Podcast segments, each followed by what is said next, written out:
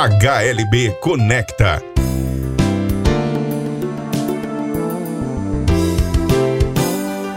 A série de podcasts que liga você aos principais temas do mercado. Olá, bom dia. Eu sou Andréia Diniz, gerente de marketing da HLB Brasil, e você está ouvindo mais uma edição da nossa série de podcasts HLB Conecta trata sobre os principais temas de economia e finanças do Brasil e do mundo. Essa semana, o surto de coronavírus, agora chamado de Covid-19 pela OMS, já ultrapassou a marca da SARS em número de casos de mortes e, e casos da doença. Até o momento já foram mais de 44 mil casos confirmados e mais de mil mortes, o que gera um alerta mundial para os riscos da epidemia. No Brasil, ainda não há confirmação de nenhum caso, mas os impactos para a economia global já começam a aparecer.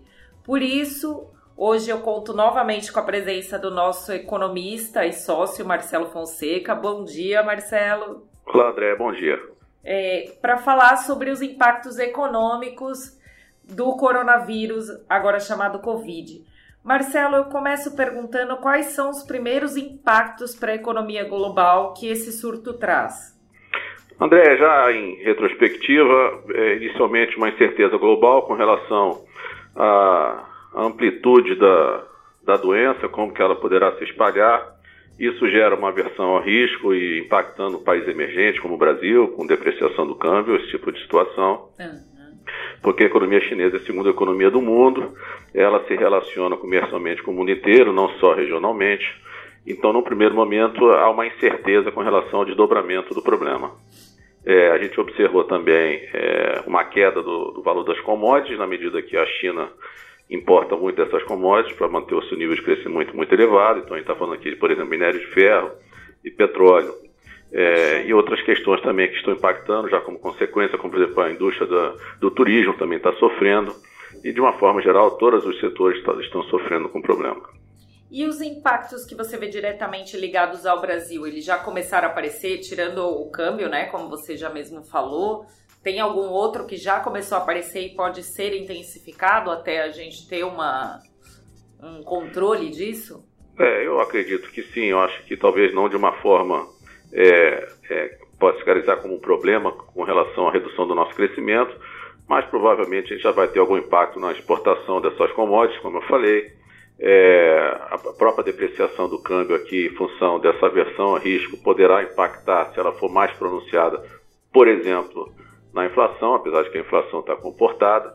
Então, nesse primeiro momento, a gente está só observando. Com relação, falando de novo, a, a, exportação, que é, é, uma, é, um item importante, o saldo Sim. da balança comercial no crescimento, por exemplo, da economia, é no caso do Brasil, o saldo da balança comercial é um componente muito pequeno no componente do crescimento da economia. Uhum. Mas existem outros impactos que a gente pode vir a sofrer, como, por exemplo, investimentos no país que poderão ser reduzidos em função da incerteza global que eu falei com você. Uhum. E até quando você acha que deve durar esse período mais crítico? Ele já passou? Ainda não? Até quando a gente pode esperar que esse é, o, mer é, o mercado ele, ele, ele esses dias estava mais otimista com a, com a hipótese de que a doença estaria sendo controlada, não é? circunscrita à, àquela região e, e também por ser uma doença com baixa letalidade.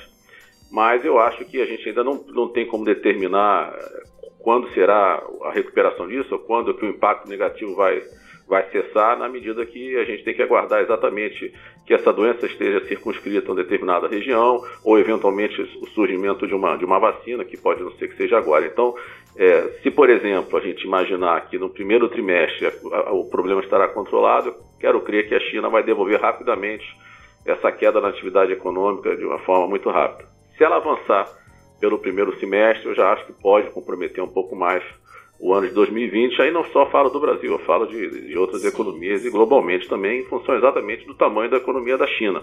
É, problemas como, por exemplo, é, na cadeia de fornecimento de insumos industriais, peças e componentes de fábricas chinesas poderão impactar aos que compram exatamente esse tipo de, de, de, de mercadoria. Então, eu acho que está um pouco ainda cedo para a gente imaginar como pode ser a recuperação, mas claro é que quanto mais rápido, obviamente, isso a gente tiver o problema controlado, mais rápido a China retomará o seu ritmo e também, obviamente, isso impactando o mundo inteiro positivamente. Sim, você tinha dito, enfim, que os primeiros impactos já começam a aparecer no Brasil e se isso se prolongar, a gente tem um impacto que pode ocorrer no PIB no final do ano.